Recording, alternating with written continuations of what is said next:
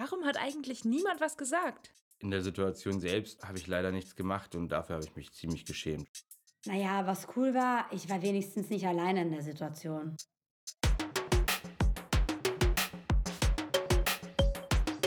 Was zu melden? Der Podcast des Register Friedrichshain-Kreuzberg für alle, die mehr wissen möchten über Diskriminierung und extreme Rechte.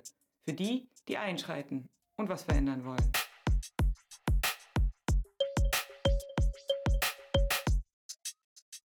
Hallo und willkommen zu einer neuen Folge von Was zu melden, dem Podcast des Registers Friedrichshain-Kreuzberg.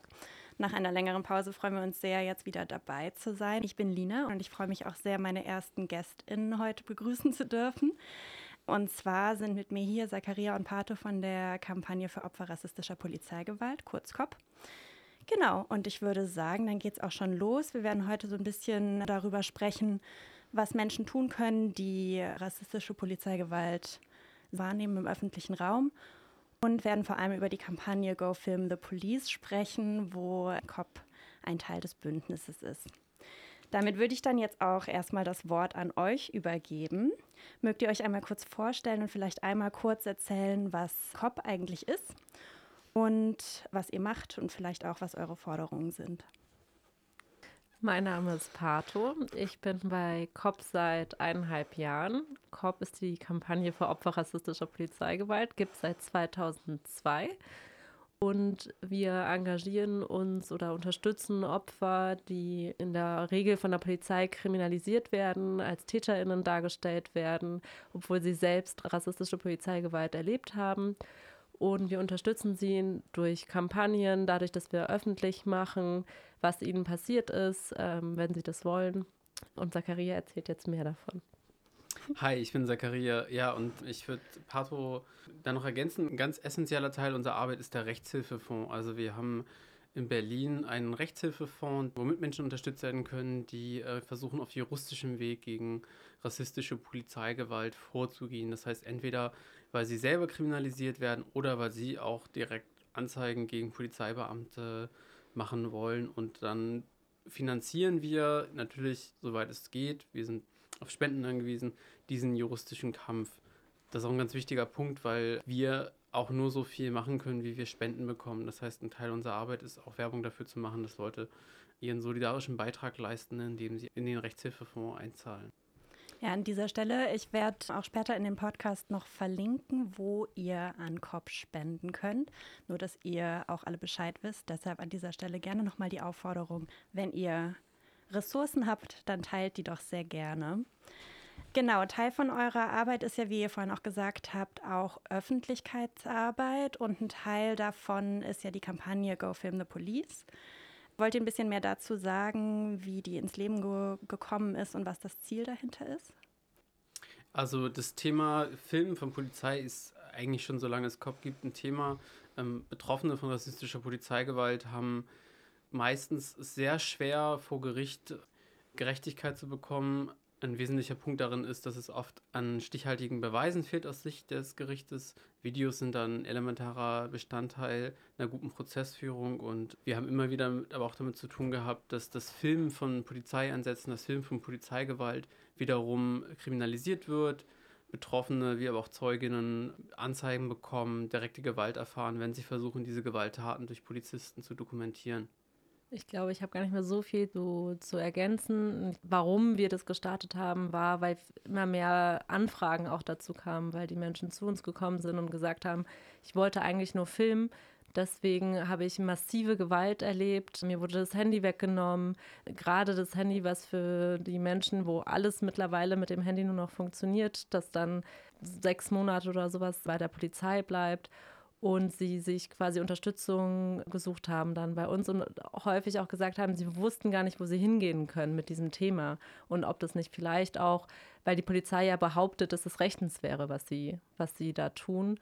Und erst auch durch die Kampagne quasi gestartet worden ist, damit wir das mehr öffentlich machen, damit Menschen wissen, dass das eigentlich rechtswidrig ist, was die Polizei da mit den Menschen macht und mehr Sensibilität und äh, Öffentlichkeit dazu finden, dass die Leute genau unterstützt werden und auch motiviert werden, dass das keine, also dass es nicht verboten ist, das Film und mehr Menschen auch sich äh, sicherer fühlen darin, das zu tun und die Polizei damit auch einschüchtern.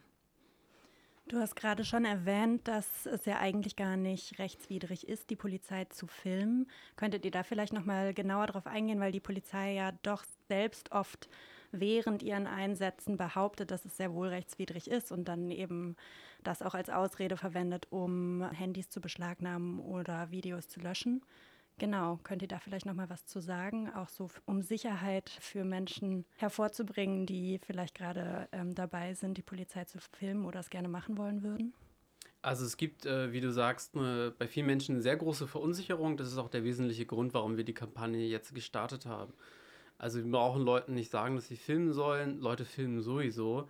Die Realität ist aber, wie Pato schon gesagt hat, dass die Leute dann oft selber kriminalisiert werden. Die Rechtslage ist der eine Punkt. Vielleicht muss man grundsätzlich dazu sagen, dass die Polizei ein ureigenes Interesse hat, dieses Filmen zu verhindern, weil sie natürlich nicht wollen, dass ihre Straftaten, ihre Gewalttaten dokumentiert werden. Und in der Vergangenheit war es so, ähm, dass die Polizei sich in der Regel auf das sogenannte Kunsturhebergesetz berufen hat. Das war eine rechtliche Ausrede, um dann Leute zu kriminalisieren, die filmen. Da gab es dann aber weisungsgebende Urteile, die gesagt haben, ja, Kunsturhebergesetz greift nicht bei Polizeibeamten und gleichzeitig geht es beim Kunsturhebergesetz auch nur um das Veröffentlichen von Aufnahmen. Tatsächlich kann man das ja aber nicht unterstellen, wenn jemand filmt, heißt es nicht, er stellt es sofort auf Instagram. Und die Polizei ist dann dazu übergegangen, die Menschen, die filmen, Zeuginnen wie auch Betroffene zu kriminalisieren, indem sie sich auf das Aufnehmen vom gesprochenen Wort berufen. Das ist der Paragraph 201 Strafgesetzbuch. Die sagen da ganz klar, es gibt kein eindeutiges Verbot des Films von Polizeibeamtinnen. Wir halten es für absolut legitim, dass Straftaten dokumentiert werden, gerade weil es vor Gericht so schwierig ist, gegen die Aussagen von Polizeibeamtinnen anzukommen. Deswegen sehen wir in der Verwendung dieses Paragraphens ja einfach nur einen sehr, sehr offensichtlichen Versuch, ähm, irgendwie eine Kriminalisierung rechtfertigen zu können. Tatsächlich sind diese Polizeieinsätze meistens in der Öffentlichkeit, Leute bekommen davon mit. Und dieser Paragraph wurde geschaffen, um zu verhindern, dass Leute im privaten Räumen ihre Mitmenschen ohne deren Wissen abhören, Gespräche mitschneiden. Und ähm, bei Polizeieinsätzen, die gefilmt werden, geht es um völlig anderen rechtlichen Zusammenhang. Und es gibt auch immer wieder Urteile, die uns da total recht geben.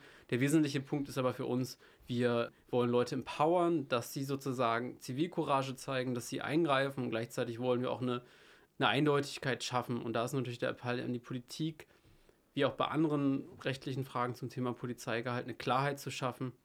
Aktuell ist es so, dass wir auch Verfahren begleiten, unterstützen, wo Leute kriminalisiert werden. In der Regel werden die Leute aber nicht verurteilt, weil sie Polizeibeamtinnen filmen, sondern sie werden dann beim Film gestört, werden angegriffen, werden schwer verletzt und kriegen dann Anzeigen wegen Widerstand oder anderen Sachen. Das heißt, Verurteilung aufgrund dieses Paragraph 201, der das Mitschneiden von Gesprächen kriminalisiert, sind unseres Wissens nach nahezu, ja, es ist extrem selten. Aber diese Anzeigen wegen Widerstand gegen Vollstreckungsbeamte, andere Sachen, das sind die Sachen, warum Leute dann Betroffene wie auch Zeuginnen auf der Anklagebank landen. Und das ist ein Skandal, gegen den sich unsere Kampagne richtet. Und ähm, ein wesentlicher Punkt, ein wesentliches Ziel ist dabei, einfach eine Klarheit zu schaffen. Ganz klar zu sagen, wir fordern von der Politik ein Bekenntnis, dass Polizeibeamtinnen es zulassen müssen, dass sie gefilmt werden bei ihren Taten. Wenn sie keine Rechtsbrüche begehen, dann haben sie auch nichts zu verstecken. Und sie sind halt keine Privatpersonen, sondern sie sind Amtsträgerinnen. Und in dieser Funktion müssen sie das auch aushalten, dass sie gefilmt werden. Tatsächlich ist Deutschland da auch innerhalb der EU ein Einzelfall. In vielen anderen Ländern ist es gar kein Problem, Polizeieinsätze zu filmen sondern ist ein legitimes demokratisches Recht, um die Polizei zu kontrollieren. Jetzt hast du ja ganz gut dargestellt, dass der Verweis auf diesen Paragraphen 201 StGB hauptsächlich als ähm, Einschüchterungsmaßnahme von Seiten der Polizei gedacht ist, wenn Personen eben gerade dabei sind, sie zu filmen. Es gibt aber ja auch andere Arten von Einschüchterung, beziehungsweise es geht ja meistens über die schlichte Aufforderung, das Handy wegzupacken, hinaus. Was würdet ihr Personen raten, denen, obwohl sie natürlich jetzt äh, nach dieser Podcast-Folge unter anderem wissen, dass es legal ist, dass sie die Polizei filmen, denen trotzdem gesagt wird, sie müssen das Video löschen, denen trotzdem ihr Handy abgenommen wird? Gibt es da Wege, damit umzugehen? Gibt es da Stellen, an die sie sich richten könnten?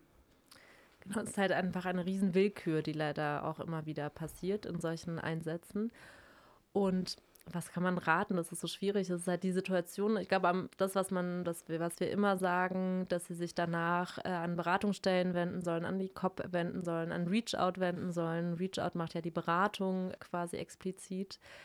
Genau, und dass wir dann gucken mit Anwältinnen gemeinsam, was man tun kann. Ich glaube, das Wichtigste ist, soweit es geht, versuchen, ruhig zu bleiben, Fragen zu stellen, so in der Situation zu gucken, wie man damit umgehen kann, die Umgebung wahrnehmen, sind da noch andere Menschen, laut zu sagen, die Polizei hat mir gerade mein Handy weggenommen, weil ich gefilmt habe, ne? vielleicht das auch äußern, aber je nachdem, wie man sich auch fühlt in dem, an, in dem Moment und an dem Tag. Genau, sowas. Genau, also je nachdem, wie du dich fühlst in der Situation, wenn du Polizeibeamte filmst und dann bedroht wirst von denen, würden wir dir raten, guck erstmal, dass du selber nicht auch dann ähm, von der Gewalt direkt betroffen wirst, versuch die Situation nicht zu eskalieren, tritt aber auch ruhig selbstbewusst auf und beruf dich darauf, dass es kein Verbot des Films gibt, dass du eine Zeugin bist. Ähm, wir finden es auch wichtig, dass Zeuginnen sich auch dann zur Verfügung stellen und das würde ich denen dann auch sagen und sagen, ich sehe, dass sie hier eine Straftat begehen, das ist übertriebene Gewalt, das ist Gewalt, die überhaupt nicht gerechtfertigt ist. Ich filme das jetzt, um das zu dokumentieren, ich stelle ihnen das auch gerne zur Verfügung aber um sicher zu gehen, dass man nicht nachher irgendwie kriminalisiert wird, ist es, wie Pato gesagt hat, wichtig, sich danach Unterstützung zu suchen.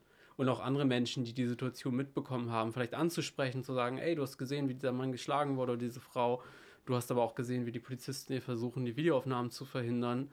Und gleichzeitig ist es natürlich so, dass wir ähm, auch darauf hinweisen müssen, dass das Veröffentlichen wiederum von diesen Videos nicht ganz unproblematisch ist, Tatsächlich ist es aber auch so, dass das direkte Veröffentlichen von diesen üblen Gewalttaten in der Vergangenheit erst dafür gesorgt hat, dass diese Fälle bekannt geworden sind. Hätten Leute nicht diese Videos auf YouTube oder auf Instagram gestellt, die in den letzten Jahren bekannt geworden sind, hätten wir von diesen Polizeiübergriffen niemals mitbekommen.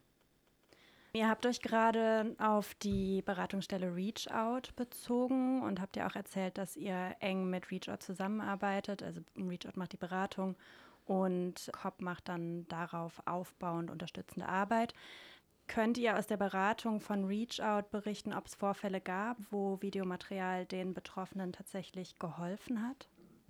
Ja, wir hatten Fälle, also beides leider auch. Also Fälle, wo das Videomaterial auch leider entweder nicht zugelassen worden ist vor Gericht oder zugelassen worden ist, gezeigt worden ist und die Person trotzdem bestraft worden ist. Aber wir hatten auch Fälle, die uns auch sehr gefreut haben, die dazu geführt haben, dass die betroffenen Personen, die dann angezeigt waren wegen Widerstands, durch dieses Video dann freigesprochen worden sind.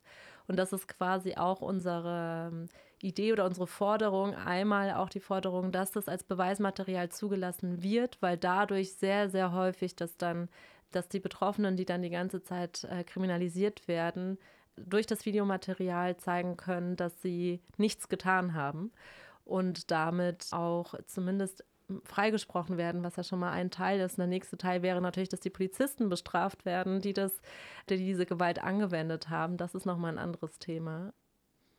Genau, ich würde da noch kurz was zu sagen wollen.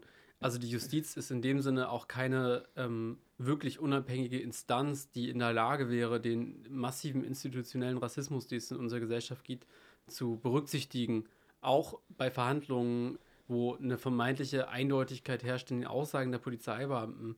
Da fehlt es leider an Sensibilisierung auch von Seiten der Justiz, die leider Teil dieses Apparates ist. Und manchmal ist die Beweislage so klar und trotzdem wird den Polizeibeamten geglaubt und die Betroffenen werden verurteilt, teilweise zu heftigen Strafen. Und ein wesentlicher Punkt in der Kampagne ist auch, das grundsätzlich zu problematisieren. Es gibt diesen institutionellen Rassismus, darüber müssen wir reden, darüber müssen wir streiten und auf verschiedenen Ebenen versuchen, was zu ändern. Bei der Polizei, aber auch im Justizapparat. Und genau die Kritik, die kommt ja auch schon immer, das bezieht sich auch nicht immer nur auf die Polizei, sondern das ganze System, also das ganze Justizsystem, wie Zakaria das auch schon gesagt hat. Und ich glaube, durch diese Kampagne wollen wir einfach versuchen, den Druck vielleicht auch zu erhöhen. Den Druck zu erhöhen, auch der Polizei zu zeigen, auch wir filmen euch, nicht nur ihr könnt uns die ganze Zeit filmen und uns kriminalisieren, sondern wir beobachten euch auch in eurer Arbeit und damit auch genau versuchen, einfach ein, eine Form der Solidarität und des Widerstands zu zeigen. Aber dass das jetzt ähm, das Mittel ist, damit Polizistinnen äh, bestraft werden, damit irgendwie alles wieder gut läuft, dass diese Utopie machen wir uns auch nicht. Aber es sind kleine Strategien, um einfach ein bisschen mehr Druck auszuüben und auch zu zeigen, dass die Zivilgesellschaft das nicht akzeptiert, diese Gewalt, diese rassistische Gewalt, die tagtäglich passiert. Und Social Media spielt da eine total große Rolle. Ne? Es gibt schon seit langem viele Accounts, die explizit das Thema rassistische Polizeigewalt immer wieder äh, aufbringen. Es gibt das Hashtag GoFilmThePolice, es gibt das Hashtag AlwaysFilmThePolice, das auch über, weit über Deutschland hinaus benutzt wird, um Videos von rassistischer Polizeigewalt zu teilen. Und die finden es super, wir unterstützen die Leute auch und stehen natürlich auch allen, äh, stehen immer für alle da, die dann auch dabei kriminalisiert werden. Das heißt, wenn ihr Anzeigen bekommt, auch wenn ihr selber nicht direkt betroffen seid, sondern nur Zeuginnen seid, wendet euch an die COP und wir versuchen euch so gut es geht zu unterstützen. Dann komme ich zu einem etwas anderen Themenfeld. Es gibt ja auch Bodycams, die die Polizei selber verwendet. Reicht das aus oder was ist überhaupt der Zweck dahinter?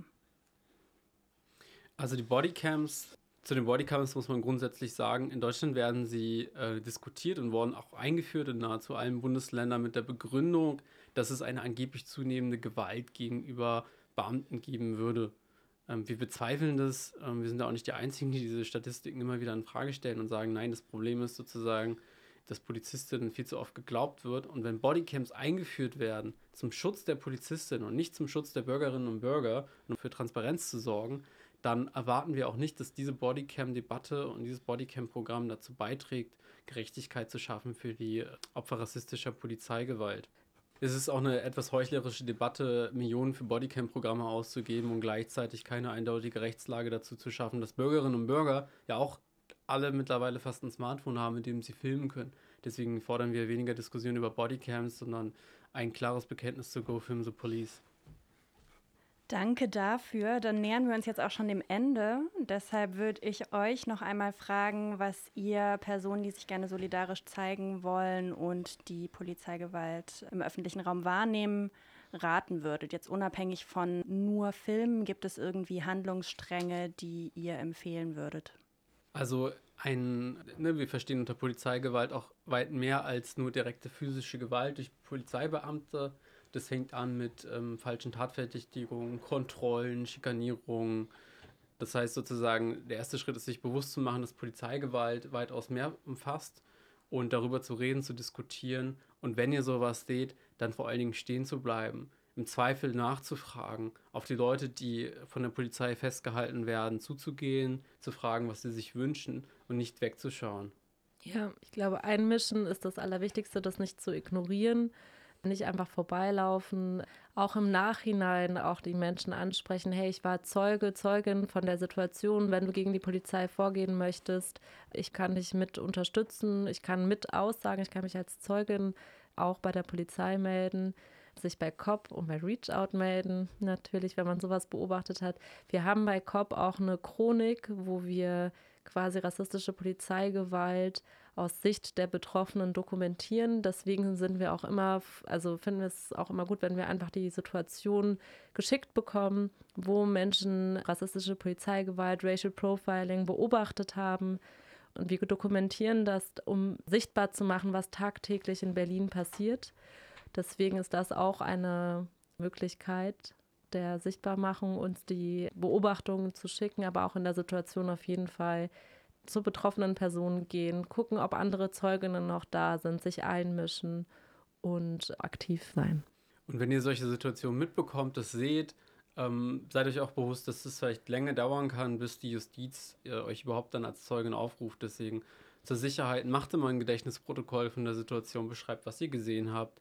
Und der andere Punkt ist sozusagen, für die Betroffenen ist es im Nachgang oft ein sehr belastender Prozess, die Gerichtsprozesse dann zu machen, dort vor Gericht zu stehen, konfrontiert zu werden mit einem Justizapparat, der, wie wir erklärt haben, nicht an ihrer Seite steht und auch keinen Rassismus anerkennt. Und es ist auch ein wichtiger Punkt, die Leute nicht allein zu lassen, wenn sie vor Gericht zu gehen, sich zu solidarisieren, die Prozesse zu begleiten. Vielleicht zwei Sachen, die mir noch einfallen. Einmal, dass wenn es Gewalteinfluss, also körperlichen Gewalteinfluss gab, dass die Personen, äh, die die Gewalt dann erlebt haben, die Betroffenen, zur Gewaltschutzambulanz gehen, damit die Verletzungen dokumentiert werden, dass sie ins Krankenhaus natürlich auch gehen, damit sie versorgt werden. Das wäre wichtig. Und das Zweite habe ich gerade wieder vergessen. Danke dir erstmal dafür. Falls es dir später wieder einfällt, können wir auch gerne einfach darauf zurückkommen. Ich werde euch auch nochmal einen Link zu den ganzen Ressourcen, die gerade genannt wurden, in die Podcast-Beschreibung reinpacken. Und es gibt jetzt auch einen Leitfaden von Go Film the Police. Den werde ich euch auch nochmal reinpacken. Da seht ihr relativ ausführlich, wie man mit Polizeigewalt umgehen muss, wenn man sie beobachtet. Das zweite ist mir wieder eingefallen, dass wenn ihr als Beschuldigte quasi eine Ladung von der Polizei bekommt, dass es wichtig ist, dass ihr bitte euch bei Beratungsstellen meldet und ihr müsst da nicht drauf antworten auf solche Briefe, wenn ihr als Beschuldigte geladen werdet, wegen Körperverletzung, wegen was auch immer. Keine Angst bekommen, ihr habt das Recht, nichts zu sagen. Ihr habt das Recht, gar nicht auf diese Briefe reagieren zu müssen äh, und auch nicht zum Termin gehen zu müssen, sondern meldet euch gerne bei COP und Reach Out und wir gucken dann, was die nächsten Schritte sein können. Dankeschön. Habt ihr noch abschließende Worte, die ihr teilen wollt? Also zum Abschluss, äh, danke für die Einladung und danke dir alle, die zuhören. COP wie auch Go for the Police sind offene Kampagnen. Wir leben davon, dass ihr selber aktiv werdet. Das heißt, Schreibt uns gerne, kontaktiert uns, wenn ihr Lust habt, mal zum Treffen zu kommen. Ähm, das steht grundsätzlich allen erstmal offen. Und äh, wenn ihr Lust habt, euch abgesehen davon einzubringen, zum Beispiel ein Fundraising zu machen, eine Soli-Party zu machen, davon lebt die Kampagne, davon lebt COP. Deswegen der Aufruf an alle, selber aktiv zu werden. Gerne auch spenden, damit wir noch mehr Kampagnen, noch mehr Veranstaltungen, noch mehr Menschen, vor allem also ähm, den Rechtshilfefonds auch noch größer machen können, damit wir die Menschen auch noch weiter unterstützen können.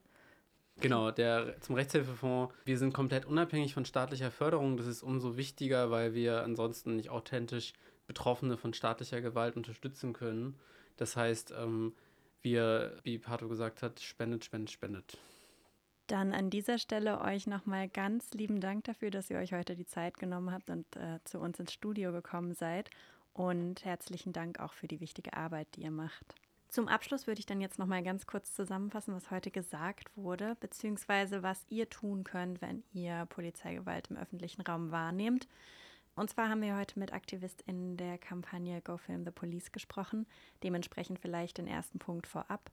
Filmen, filmen, filmen, wenn ihr die Möglichkeit dazu habt. Ähm, Pato und Zakaria haben eben auch erwähnt, dass es wichtig ist, immer auf sich zu achten, die Situation einzuschätzen, darüber nachzudenken, ob Film gegebenenfalls die Situation eskaliert. Aber wenn ihr den Eindruck habt, dass Film hilfreich sein könnte, dann tut das.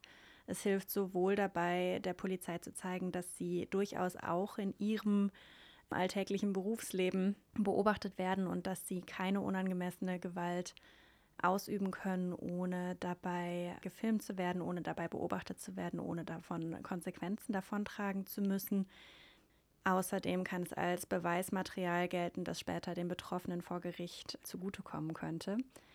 Darüber hinaus haben wir darüber gesprochen, dass wenn ihr Polizeigewalt beobachtet, es immer sinnvoll ist, zu intervenieren. Nehmt Kontakt zu den Betroffenen auf, nehmt Kontakt zu eurem Umfeld auf, macht euch bemerkbar auch der Polizei gegenüber und bietet euch vor allem den Betroffenen als ZeugInnen an, macht klar, dass ihr für sie da seid und dass ihr ansprechbar seid in allem, was während dem Vorfall noch auf euch zukommt.